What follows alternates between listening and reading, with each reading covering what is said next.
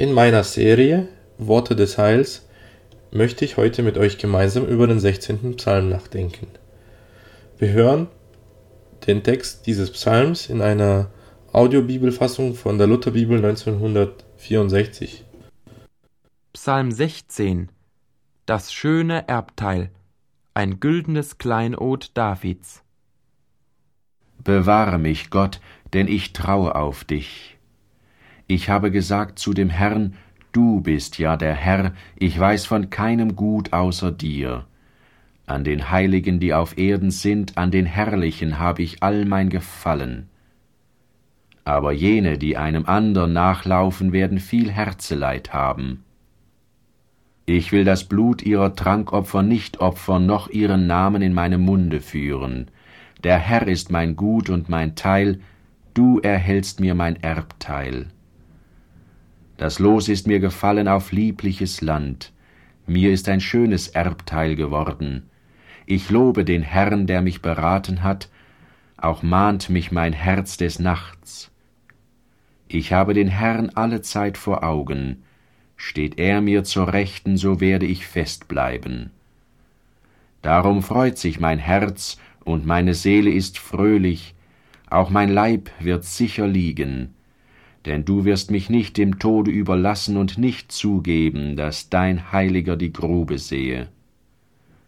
Du tust mir kund den Weg zum Leben, vor dir ist Freude die Fülle und Wonne zu deiner Rechten ewiglich. Möglicherweise gelingt es mir darzustellen, warum dieser Psalm, der eigentlich ein durch und durch ein Freudenpsalm ist, ein Psalm der Freude, ein Lied des Frohlockens ist, oftmals für uns Menschen eigentlich kaum zu ertragen ist. Eigentlich ist das sogar manchmal eine schwere Last und das möchte ich einfach darstellen. Wenn wir das hier lesen, was der Psalmsänger hier sagt, er sagt, bewahre mich Gott. Er sagt, ich weiß von keinem Gut außer dir. Er sagt sogar, der Herr ist sein Teil. Er freut sich an dem, was Gott ihm bestimmt. Wirklich alles, auch schwierige Zeiten. Er sagt, er lobt den Herrn, weil Gottes Rat immer richtig war. Er hat den Herrn alle Zeit vor Augen. Dann ja, muss ich zugeben, manchmal möchte man so sein. Manchmal merkt man, dass man es nicht kann. Man möchte ja gern glauben, aber kann nicht. Man möchte gern keine Angst haben vor den Umständen, hat trotzdem die Angst. Man möchte wirklich fröhlich loben, aber kriegt es dann doch nicht hin, weil man oft abgelenkt ist. Und dann denke ich eben danach, warum möchte ich das eigentlich? Und ich erwische mich dabei, ich möchte es nur deswegen, weil ich Angst habe, davor verloren zu gehen. Eigentlich finde ich, wenig, manchmal gar keine Liebe zu Gott, zu Christus oder auch zu den Heiligen in meinem Herzen. Ich habe Angst vor einer brennenden Höhle, ich habe Angst vor einem zornigen Gott, der mich dahin werfen kann, der jedes Recht dafür besitzen würde. Und dann denke ich mir, wie kann ich diesem Herausforderung Gottes entweichen? Und ich greife zur Bibel und ich lese das, was hier liest und denke mir, ja, das ist doch ein Gott wohlgefälliges Leben. Aber ich krieg's nicht hin und es ist mir eher eine Last. Und selbst wenn ich mir das nehme, ein Punkt, von diesen Freudenausrufen dieses Psalmsängers, was wir in Vers 9 lesen. Darum freut sich mein Herz und meine Seele ist fröhlich.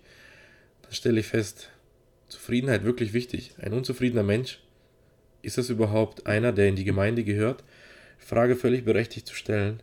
Und ich merke, wie ich selbst bei Zufriedenheit dann sie nur bringen möchte, nicht weil ich wirklich zufrieden möchte, sondern weil ich weiß, ein Christ ist zufrieden ich hoffe, ich kann das wirklich vermitteln, diese, diese, diese Last des Gesetzes des Buchstabens, also das Gesetz danach auszufüllen, was es sagt, ohne diesen Geist des Gesetzes wirklich zu lieben. Also vielleicht kann man sich dabei wirklich eine Beziehung vorstellen, wenn ich meiner Frau morgens nur deswegen einen Kuss gebe, weil sie sonst, weil ich, oder weil ich sonst Angst habe, dass sie rumzickt.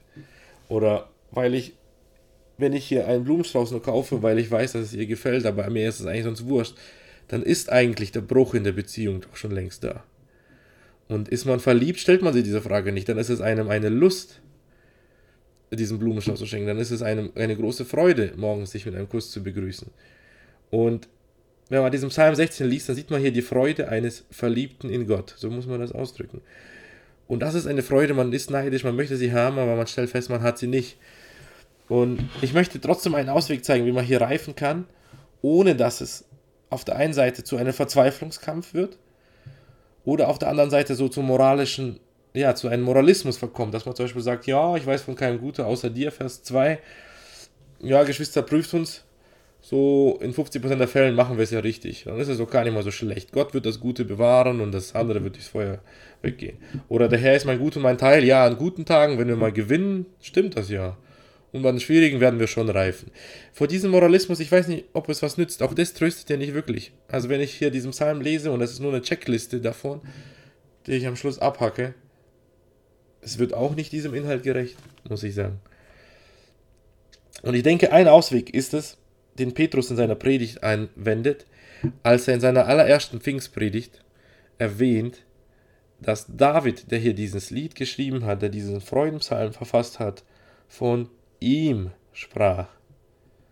Und wer dieses, dieser ihm ist, wer, wer ist dieser er, ist natürlich für, für Petrus und für David eindeutig. Es ist der Messias, das ist der Retter. Also David ist weit davon entfernt, hier von sich selber zu singen und hat jemand anderen im Blick, der ein Vollkommener ist, dem die Gebote Gottes nicht eine Last sind, und zwar nicht ab und zu, sondern niemals eine Last waren und in den größten Schwierigkeiten eine große Freude sind, dem Gehorsam Gott gegenüber auch in der Todesangst immer alternativlos blieb. Ich habe mir gedacht, wenn eine Last kommt und mich bedrängt, dann wird es wirklich schwierig. Dann überlege, wäre es mein erster Gedanke nicht, ja Herr, danke, dass du sie schickst und ich weiß, du bist bei mir, sondern ich würde überlegen, warum passiert das? Wieso mir? Warum habe ich nicht vorgesorgt? Was hätte ich noch bedenken müssen? Wie hätte ich sie vermeiden können? Und schon ist die Perspektive weg. Schon ist nicht mehr das gegeben, was im Vers 8 hier lautet, ich habe den Herrn alle Zeit vor Augen. Und ich möchte sagen, wenn wir wirklich diese Perspektive bekommen, dass es Jesus Christus ist, der das geredet hat, der gesagt hat, Bewahre mich Gott, denn ich traue auf dich. Der gesagt hat, ich weiß von keinem Gut außer dir. Oder gesagt hat, der Herr ist mein Gut und mein Teil. Du hältst mein Los in deinen Händen. Der gesagt hat, ich lobe den Herrn, der mir beraten hat. Der gesagt hat, ich habe den Herrn alle Zeit vor Augen. Gesagt hat, darum freut sich meine Seele. Und schließlich wirklich der Höhepunkt in Vers 10 und 11. Du wirst meine Seele nicht dem Tode lassen und nicht zugeben, dass ein Heiliger die Grube sehe. Dann merken wir wirklich, in welcher Situation dieser Freudenpsalm, dieses Lied der Freude gesungen wurde. In den allerwidrigsten, die man sich vorstellen kann, in größter Einsamkeit, in den Prüfungen des Gebetes. Als Christus in Gethsemane flehte oder auch in den äh, Gebetsnächten davor, war das, es gibt ein, ein, ein Ausschnitt dessen, wie Christus betete. Es war eine Lust für ihn, in dieser Situation zu sein ich denke, wenn wir wirklich diese tiefe Einsamkeit, diese tiefe Elend von Christus sehen, von der Geburt an bis zum Kreuz, dann ist man doch immer wieder froh, dass es einem nicht so trifft.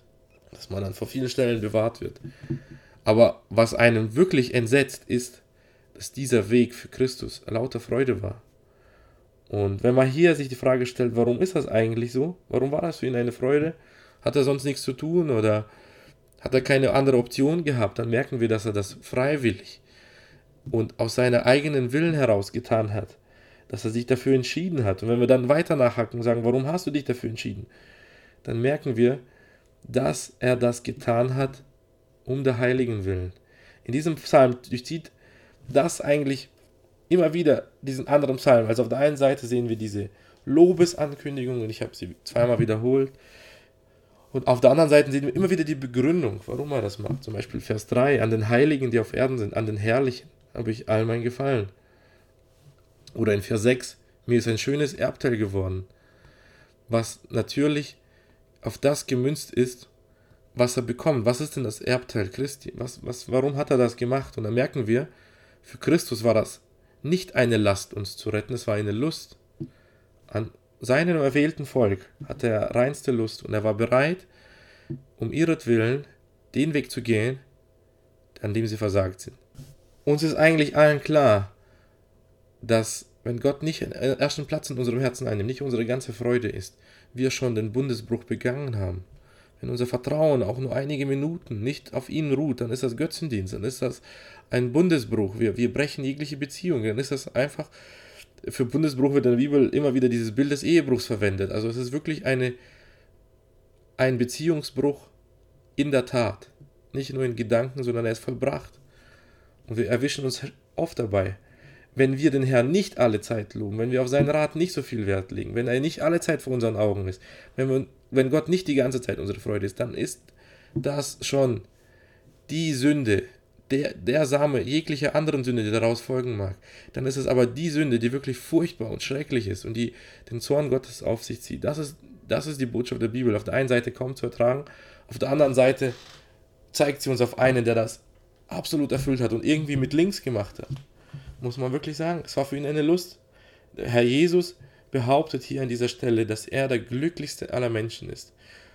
Und ich möchte wirklich hier sagen, als Mensch, also seine Zeit als Mensch, die er hier ausgelebt hat, war für ihn ja etwas, etwas was er gerne getan hat. Und dann, äh, wenn wir uns eben weiter fragen, warum hat er das getan, dann ist die einzige Begründung, die wir hier finden, ist, weil er uns geliebt hat. Und ich glaube, wenn wir das sehen, dann fällt es uns leichter, mit einzustimmen. Ich glaube, wir können dann etwas neben Jesus dahinstehen und sagen, Herr Jesus, ich weiß, mein Herz ist wirklich kalt vor Liebe, aber deine Liebe, die bewirkt etwas in meinem Herzen. Sie taut etwas auf, da taut ein Stück der Rebellion auf. Ich möchte sie bekennen, ich möchte sie ablegen. Ich möchte von dieser Freude lernen. Und merken wir, wie wir dann nicht mehr so unter diesem Lasten, du musst, du musst lieben, du musst Gott loben, sonst bist du der größte Sünder, sondern dass es wirklich eine Befreiung ist, in dieser Beziehung zu sein. Ich glaube, dann sind wir wirklich neben Christus und beten dasselbe. Ich möchte zuletzt noch wirklich auf etwas unterstreichen, dass wenn Christus hier sagt, das ist sein Erbteil, dann sehen wir ja hier auch viele Verheißungen. Also wir kommen eigentlich zu diesem ersten Punkt zurück. Wir wollen das doch haben, dass wir sicher wohnen, dass wir nicht im Tode bleiben, dass wir wirklich dieses, äh, diesen Sündenfluch entkommen, dem, dem Tode und auferstehen können zu einem neuen, ewigen Leben. Wir wollen es haben, dass Gott wirklich unser Los hält und das, wie Psalm sich eröffnet, uns bewahrt. Wie können wir uns das aneignen? Wie können wir das verdienen? Nicht dadurch, dass wir sagen, ich muss, ich muss, ich muss, sondern dadurch, dass Christus uns, uns erwirkt, ist, sind uns diese Verheißungen sicher. Ich habe mich kurz vorbereitet und mir sind einige Zitate aufgefallen, die ich auch gerne vorlesen möchte, aus dem Psalmen-Kommentar von Charles Haddon Spurgeon. Er betont das immer wieder, dass hier auch von einem großen Sieg, von einem großen Lohn die Rede ist, der den Gemeinde, der den Gläubigen zuteil wird. Aber nicht, weil sie so großartig glauben, sondern weil Jesus sie so großartig liebt. Und das Schlüsselwort dafür ist die Erwählung. Uns werden die Segnungen nicht deswegen zuteil, weil wir so tolle Menschen sind oder weil wir so toll glauben oder weil wir so uns so spektakulär auf einer großen Missionsveranstaltung bekehrt haben oder weil wir so weit gereift sind in der Heiligung, sondern einfach nur deswegen, weil Christus uns liebt. Und das möchte ich immer wieder unterstreichen. Die Frage nach der Erwählung endet oft so in, in unendlich bitteren Diskussionen, die kaum zu ertragen sind, die wirklich mich auch immer wieder zu Tränen bringen. Und ich verstehe den Sinn oftmals dahinter nicht. Aber Tatsache ist, die Erwählung ist als allererstes gedacht, um uns zu stärken in unserem Glauben, um uns wirklich zu festigen um uns Trost zu geben, uns wirklich äh, Trost und die Erwählung Gottes sind eigentlich Themen, die sehr nah beieinander sind. Jesus Christus drückt es hier aus. Du bewahrst mir mein Erbteil. Ich würde es daran ausmachen. Und jetzt zu den Zitaten. So sagt Spurgeon zum ersten Vers, bewahre mich Gott, denn ich traue auf dich. Da er selbst, also Jesus, behütet worden ist, hat er auch Macht, die Seinen zu behüten. Denn wir, die Berufenen, werden bewahrt in Jesus Christus. Vergleiche Judas, Vers 1. Als solche, die mit ihm eins sind, werden die Auserwählten auch zugleich mit ihm bewahrt, und wir dürfen daher dieses Flehen als die Fürbitte des großen Hohepriesters für alle, die in ihm sind, ansehen.